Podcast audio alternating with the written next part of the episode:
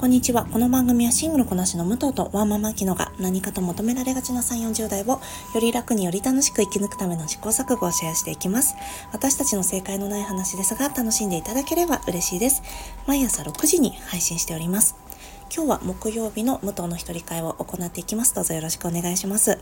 冒頭にこのお話をするのは多分ね、4回目ぐらいになるんじゃないかなと思うんですが、今日もハリーポッターを劇場で見てまいりました。ハリーポッター死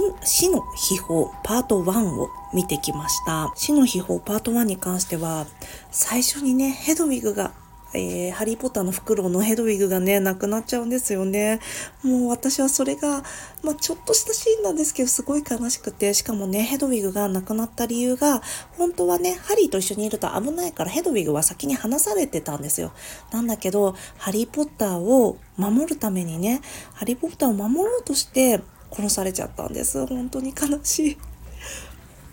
しかも最後、えー、この死の秘宝の最後、えー、ドビーがね、亡くなるんですよね。なので、結構、なんだろう、悲しい別れが多い回でもあります。なんて言うんですか？この、シリウス・ブラックが亡くなるとか、アルバス・ダンブルドアが亡くなるとかじゃなくて、マットアイもヘドウィグもドビーも失ってしまうっていう方いうような、なんだろうな、悲しい別れの多い、えー、本作でした。ちなみに私この作品の何が好きってあの死の秘宝のお話がねすごく好きなんですよね。あのアニメーションがねすごくいつも素敵だなと思ってセンスいいなと思っていつも見ています。ちなみになんですが、今週末は、えー、ディズニーアニメーションのウィッシュのお話をしたいと思います。あと私、同時期に今ファミリー向けの映画をたくさん見てまして、その中でも特にウィッシュも見たし、屋根裏のラジャーも見たし、トットちゃんも見たし、ウォンカも見たし、いろいろ見たんですけど、屋根裏のラジャーすごく面白かったので、もしよかったら冬休みに、えー、お子さんと一緒に行かれてみるのいかがでしょうか？大人の人はね、トットちゃんとかウィッシュとかがいいんじゃないかなと思うんですが、ウィッシュはちょっとね、ネガティブな感想も含めたネタバレを、えー、土曜日かな日曜日かなお話ししたいと思っています。よかったらお付き合いくださいませ。では今日なんですが、今日は他者の期待と自分の思い込みをより強化してしまうというようなお話をしたいなと思ってます。なんかふわっとしたタイトルで 申し訳ないですが、ちょっと、えー、このままお話ししていこうと思います。先日私、うっかりいい話のあやさんと HBO で放送された A24 のドラマユーフォリアについてお話ししました。その中で2人でね、すごく盛り上がったキャラクターがいまして、あ、その前にちょっとね、お話ししたいんですが、えー、その回すごく盛り上がってしまって、なんと2時間40秒も撮ってしまったんですね。で、このここにリンクつけようかなと思ったんですけど、この放送に。なんだけど、2時間40秒でしかも、ツイッターのスペースって倍速で聞くことができないので、なかなかちょっとどうかなと思ってさらにあのブラウザでの Twitter をブラウザで見る場合は倍速でね聞くことができるらしいんですがそうなってくるとスマートフォンの場合だとバックグラウンド再生ができないからうんそれもどうかなと思っていてで今回もねお話すごく面白かったたんです。あの、ユーフォリアのお話を1時間して、後半を1時間は、まあ、私のコミュニケーションの悩みみたいなのをちょっとあやさんにね、聞いてもらうっていうようなお話になったんですが、面白かったんだけど、ちょっとさすがに1倍速で聞くのは大変なので、なんか今度からは、もうちょっとね、皆さんの聞きやすいような収録方法に変えたいなと思ってますので、何かまたね、えー、次回以降はもっといい環境で Twitter のスペース以外でお話できたらいいなと思ってます。なんかツイキャスとかも考えたんですけどツイキャスって30分ぐらい話したら確かねコインを投げてもらわないと続けることができないんですよだからな30分じゃ終わらないだろうしなと思ってなのでちょっと考えたいと思ってます。でちょっと話それちゃったんですが本題に戻ります。でそのユーフォリアの中でね私たちがすごくたくさん話したキャラクターがいましてそれがねキャシーっていう女の子なんです。最近のね「イットガール」っていうと名前が上がってくるシドニー・スウィーニーが演じてまして、まあキャシーはどういうキャラクターかっていうと見た目からまず言いますと見た目はブロンドで巨乳のすごく可愛い女の子なんですね。お母さんからねもう天使みたいよって言われてます。ちょっとわざとねあえてこういう言い方をしたんですがなので男性からも何て言うんですかね分かりやすくブロンドで巨乳な女性に対する通説ステレオタイプみたいなものをぶつけられます。なので何て言うんですかね男のやることを何でも許してくれる天使のような存在みたいなことを彼女は周りから期待されてしまうんですよね。であとおつむが足りなくて自分の意見はどうせないだろうみたいに思われてしまっているんですよね。だからこそキャシーは本来はね別に賢い女性なんです。なんだけど、この男性がやることをね、許してしまうんで、最初は拒んでるんだけど、いいでしょって言われると、じゃあって言って許してしまって、本来自分が、なんだろうな、良しとしていないことまで許可してしまうことで、どんどんそういう男性から同じように別の男性からも同じように扱われてしまってそういったなんだろうな男の言うことを聞いてくれる女というキャラクターを自分の中でもっと強化してしまっているんですよね。でそういうふうに期待されてるからそういうふうに振る舞ってしまうしさらにそういう扱われ方をされてきたから、えー、そういうふうにしか振る舞うことができないっていうふうにも言えますよねっていうとお話をその時してました。でその彼女とは対照的なキャラクターのマディという女の子がいるんですね。でマディはあのユーフォリアのね面白いところでこのドラマの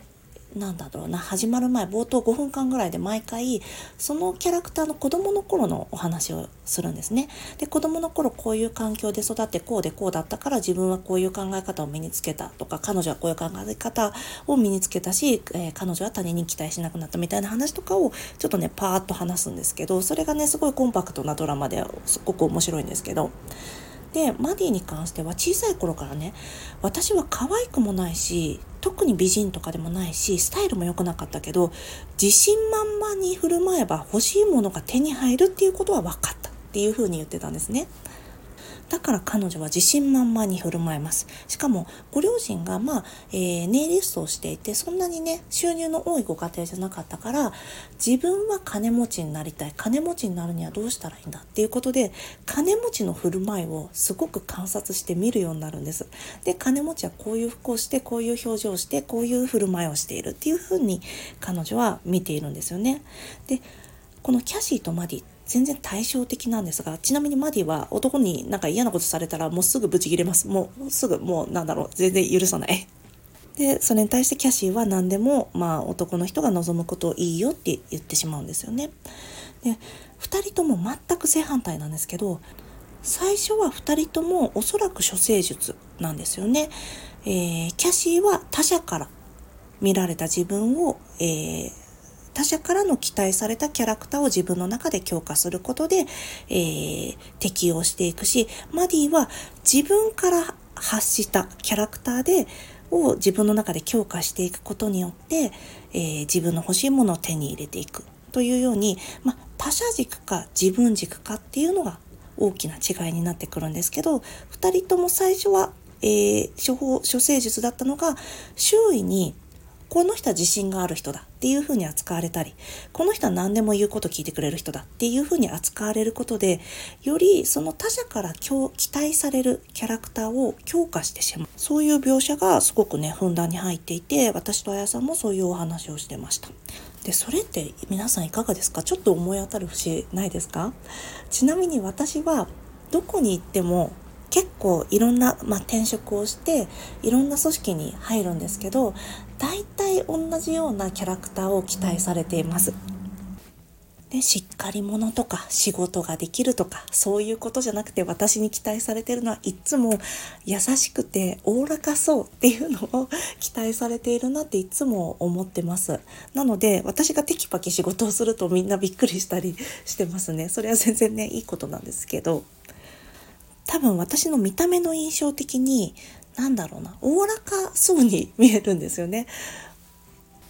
だからゆっくりと丁寧な仕事をしてくれそうっていうふうにいつも思われてるんだなって思ってます。で、私それと全く正反対で早くて雑な仕事をするタイプなんです。で私がここでねピグマリオン効果でこのみんなから期待された通りのなんだろうな、えー、成果を出せればいいんですよ。あ、ちなみにピグマリオン効果をご紹介しますと、まあ私専門ではないので、さらっとだけご紹介するんですが、えー、期待されることによって自分の実力以上のものの結果を出せる、成果が出せるっていうのをピグマリオン効果って言ったりします。これは教育の現場とかでね、使われたりするんじゃないかなと思ってます。なので最近いい調子だねとか期待してるよとか頑張ってるねって言われると自分の実力以上のものが出せて成果にそれが結果に反映されてくるっていうようなことをピグマリオン効果って言います。で、この逆がありまして、それがゴーレム効果と言います。で、これがちょっと先ほどお話ししたブロンドで巨乳のキャシーに当てはまるんですが、この、何て言うんですかね、他者からの悪い期待、何て言うんですか、まあ、こいつはどうせできないだろう、こいつはどうせこうなんだろう、ああなんだろうっていうね、期待を、えー、受けてしまって期待された通りのキャラクターを演じてしまう。キャシーで言えば、えー、ブロンドでおつむが空っぽなんだろうみたいな。ブロンドで巨乳でおつむが空っぽでなんか男の言うことを聞いてくれるような女なんだろう尻軽な女なんだろうっていうことを期待されそういうふうに扱われるんですよねそしてそれを彼女のは、えー、自分の中でねキャラクターを強化してしまうっていうことになりますちなみにこれちょっと脱線ついでにお話しすると予言の自己成就って言ったりもするそうです。で、これ以前もね、予言の自己成就お話ししたかもしれないんですけど、私はどうせこのレベルだからって思っていると、それ以上には達成しないんですよね。まあ、スーさんがよく言いますけど、私なんかがって思ってよかったことはないって言いますよね。で、例えば、うん、そうだな。その時のスペースでもお話ししてたんですけど私も若い頃に何だろう。なんか別にあんまりななんだろうな。雑に扱う男の子と付き合ってた時にまあ私のことを好きになってくれる子ってこういう子なんだろう。このレベルなんだろう。私はこんなもんなんだろうって思っていてなんかその子と長くわざわざ付き合ってたんですよね。で別に本当はそれって事実じゃないじゃないですか。なのに私が私がこうなんだろうっていうふうに自分の中でそうやってね、えー、予言してしまってそれを達成してしまうんですよね。そういったことがあったなっていうのをちょっとこのドラマの話をしていて思い出しました。でピグマリオン効果先ほど言った周囲から期待されることも、えー、いい方に働けばいいんですけど例えばそれで期待がプレッシャーになっちゃう方もいらっしゃると思うしそれ場面場面でね違ってきちゃうと思うんです。でも期待されることによってあの実力以上のものを出せるっていうのは大いにあるとは思うんですけどなかなかなんだろうな全員にはまるものではないなと思ってます。で逆に言えばゴーレム国家に関してもあの人の期待なんてね本当に勝手なものだからそんなの受け取らなくてもいいと思うんです。例えば、えー、若くない女性はこういうもんなんだろうみたいな期待とかそういったステレオタイプってきっとありますよね。えーとお母さんはこんなもんだろうとかこういうところで働いてる人はこれぐらいだろうみたいなそういう良くない期待良くないレオタイプを受け取らないっていうのも同時に必要だから結局はまああきちゃんがこれね本当に毎回よく言ってるけど自分軸が必要になってくるんだろうなと思ってます自己理解をして自分はこれができたできないっていうなんだろうな事実で捉えることが必要になってくるのかなっていうふうに感じました。いかがでしたでしょうか？あの先ほど話したマディはね本当に自信満々なすごい小町気な女ではあるんですが自分が嫌だと思ったことは絶対に嫌なので許さないので何て言うんですかねそのドラマの中ではいろんなことあるんですけど彼女は彼女なりに線引きがあるなっていうふうに見ているのでやっぱり私はなマディのように自分でこうだって決めたものの方をに、まあ、固執しすぎずでも他人の、えー、期待とかにあんまり寄りかかりすぎずやっていきたいなっていうふうに思いました。すごい雑なまとめなんですけど。いろいろコントロールできないことはあるけどこの自分の振る舞いだけは、えー、一朝一夕ではいかないかもしれないけど振る舞いはコントロールできるしその振る舞いによって他者からの見え方っていうのも変わってきますよね。そう本当にね他人からの期待なんてねすごい勝手なものですからねいい場合も悪い場合もねでいいものだけ受け取っていけたらいいですよね。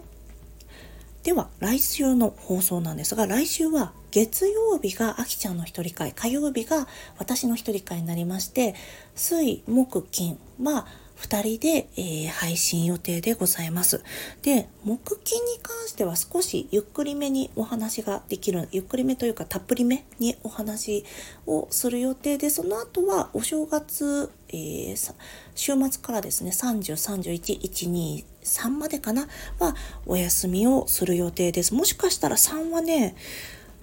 どうするんだったかちょっと今忘れちゃったので、ちょっと秋ちゃんに確認してみたいと思います。すいません、こんな感じで。